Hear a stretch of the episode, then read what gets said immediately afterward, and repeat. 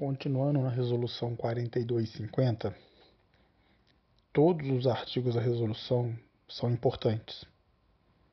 Agora, se você der uma atenção ao artigo 3 você vai reconhecer ali os objetivos da ADP, que são importantes de serem compreendidos, porque você conseguindo entender esses objetivos, você vai conseguir é, vislumbrar, vai conseguir ver com mais clareza o porquê da ADP.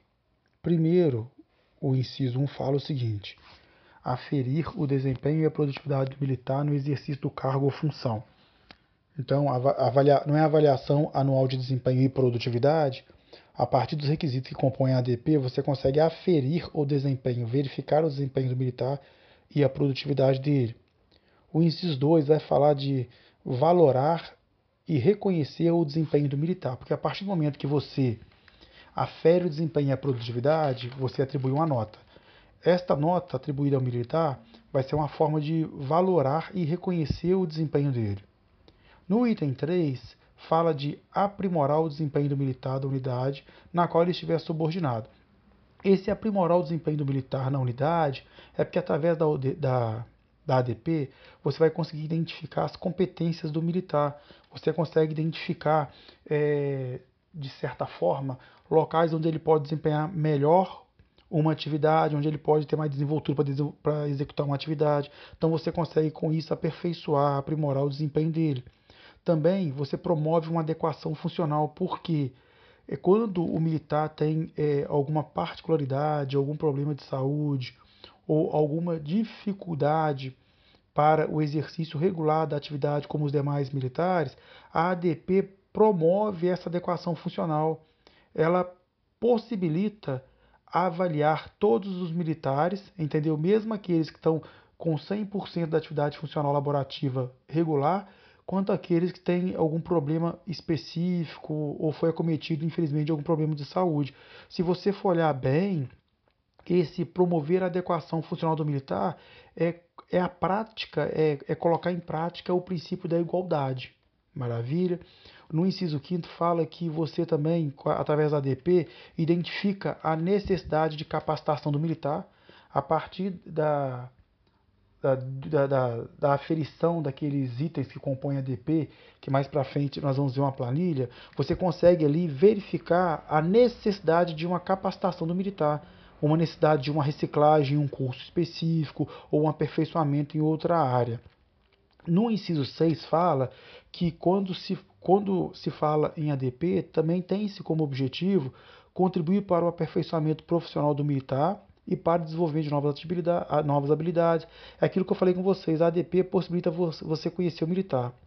A partir do momento que você conhece o militar, você consegue vislumbrar onde ele pode trabalhar melhor ou onde você pode proporcionar àquele militar um, um, curso para que ele possa se aperfeiçoar. Então, isso você contribui o quê? Para a melhoria do, do próprio policial militar. Você possibilita ali um crescimento profissional dele. No inciso sétimo, fala também que a ADP contribui para a implementação do princípio da eficiência. A ideia é esta, entendeu? É, através da ADP, através daquelas aferições, você identificando as competências, as habilidades do policial militar, você identificando onde ele pode melhor desempenhar a sua função ou, ou um curso que ele pode fazer para se qualificar melhor, isso você com, com, com, estas, com estes objetivos, com estas atitudes, você vai estar garantindo aí a implementação do princípio da eficiência, porque quando o militar está bem qualificado, o militar está melhor valorizado, o, militar está melhor reconhecido, você garante com isso um retorno na, na, no, no, no atingimento, vamos colocar dessa forma, da eficiência. No inciso oitavo, fala-se também que um dos objetivos da ADP é fornecer subsídios à gestão da política de recursos humanos, Gente, nós estamos falando aqui da avaliação anual de desempenho e produtividade. Se com isso você consegue identificar é, habilidades e atitudes do militar, se com isso você consegue melhor qualificar o militar ou verificar onde ele pode ser melhor utilizado, você vai estar trabalhando o que com isso, gente? A parcimônia do uso dos recursos públicos. Então aqui, querendo ou não, um dos objetivos da ADP também é fornecer subsídios à gestão da política de recursos humanos, é trabalhar com inteligência os recursos humanos. Maravilha.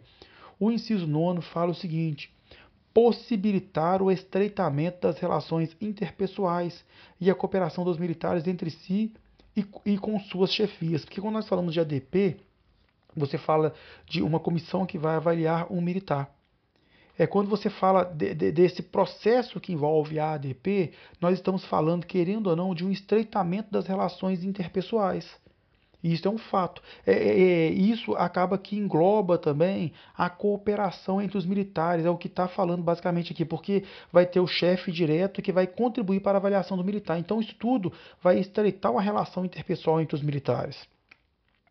Continuando agora no artigo 4 o artigo 4 fala uma coisa que pode cair numa questãozinha de prova, como se fosse um relacionar coluna.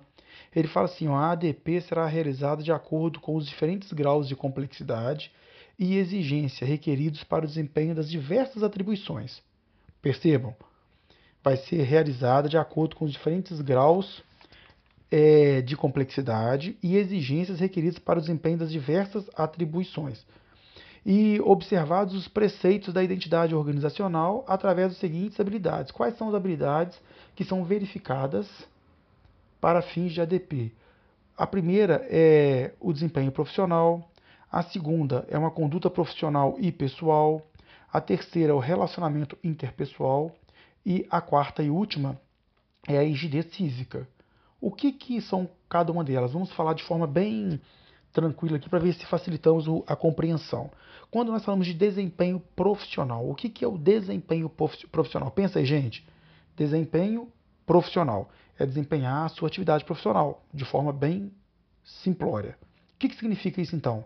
É aquele policial militar, é quando você verifica que aquele policial militar tem a capacidade individual de execução das competências técnicas e comportamentais.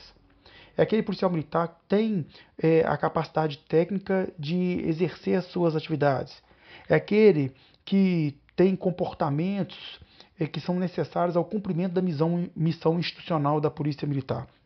Essa questão da, do, do desempenho profissional, ela está relacionada, ela correlaciona o próprio, o, a própria resolução fala isso de forma não exaustiva aos conceitos de, olha bem, gente, quando se fala de desempenho profissional, nós estaremos falando de produtividade, assiduidade. O que é assiduidade? Ser cuidadoso consigo próprio, ter é, aquela preocupação com o próprio militar, porque como nós falamos aqui de, de, de comportamentos necessários para o cumprimento da, da missão institucional, então você tem que ser uma pessoa assídua.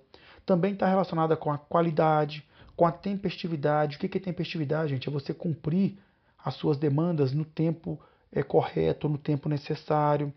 É planejamento, iniciativa, proatividade. Então, percebam, quando se fala desses itens, produtividade, assiduidade, assiduidade qualidade, tempestividade e proatividade, nós estamos falando de desempenho profissional. Quando nós falamos de conduta profissional e pessoal, o que, que a resolução fala?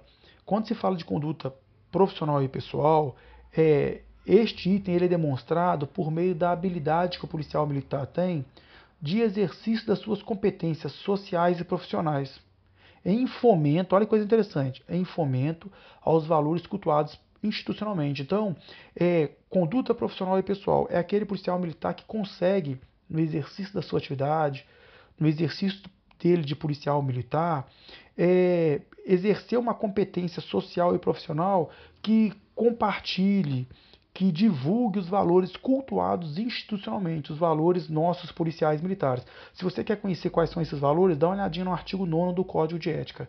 Lá fala o que a instituição espera de nós como policiais militares. Maravilha? Relacionamento interpessoal é a capacidade que todos nós temos de, nos, de se relacionar com as pessoas, independente do nível hierárquico ou social. O que, que significa isso, gente? É eu, sargento, saber conversar, me relacionar com o superior e com o subordinado, saber conversar e me relacionar com o cidadão comum, independente da cor, do credo religioso, da orientação sexual, da questão financeira ou não. Basicamente, seria isso. E no finalzinho fala assim, ó, com demonstração de respeito, compreensão ausência de conflitos interpessoais. Se você dá uma olhadinha lá no artigo 9 do Código de Ética, você vai observar que isso aqui está implícito nos incisos do artigo 9, tá joia? E o último item do artigo 4 é a rigidez física. Eu vou falar só esse item para poder terminar, para o áudio não ficar muito longo. O que, que é a rigidez física, senhores? Rigidez física é a capacidade física de exercício das funções laborativas.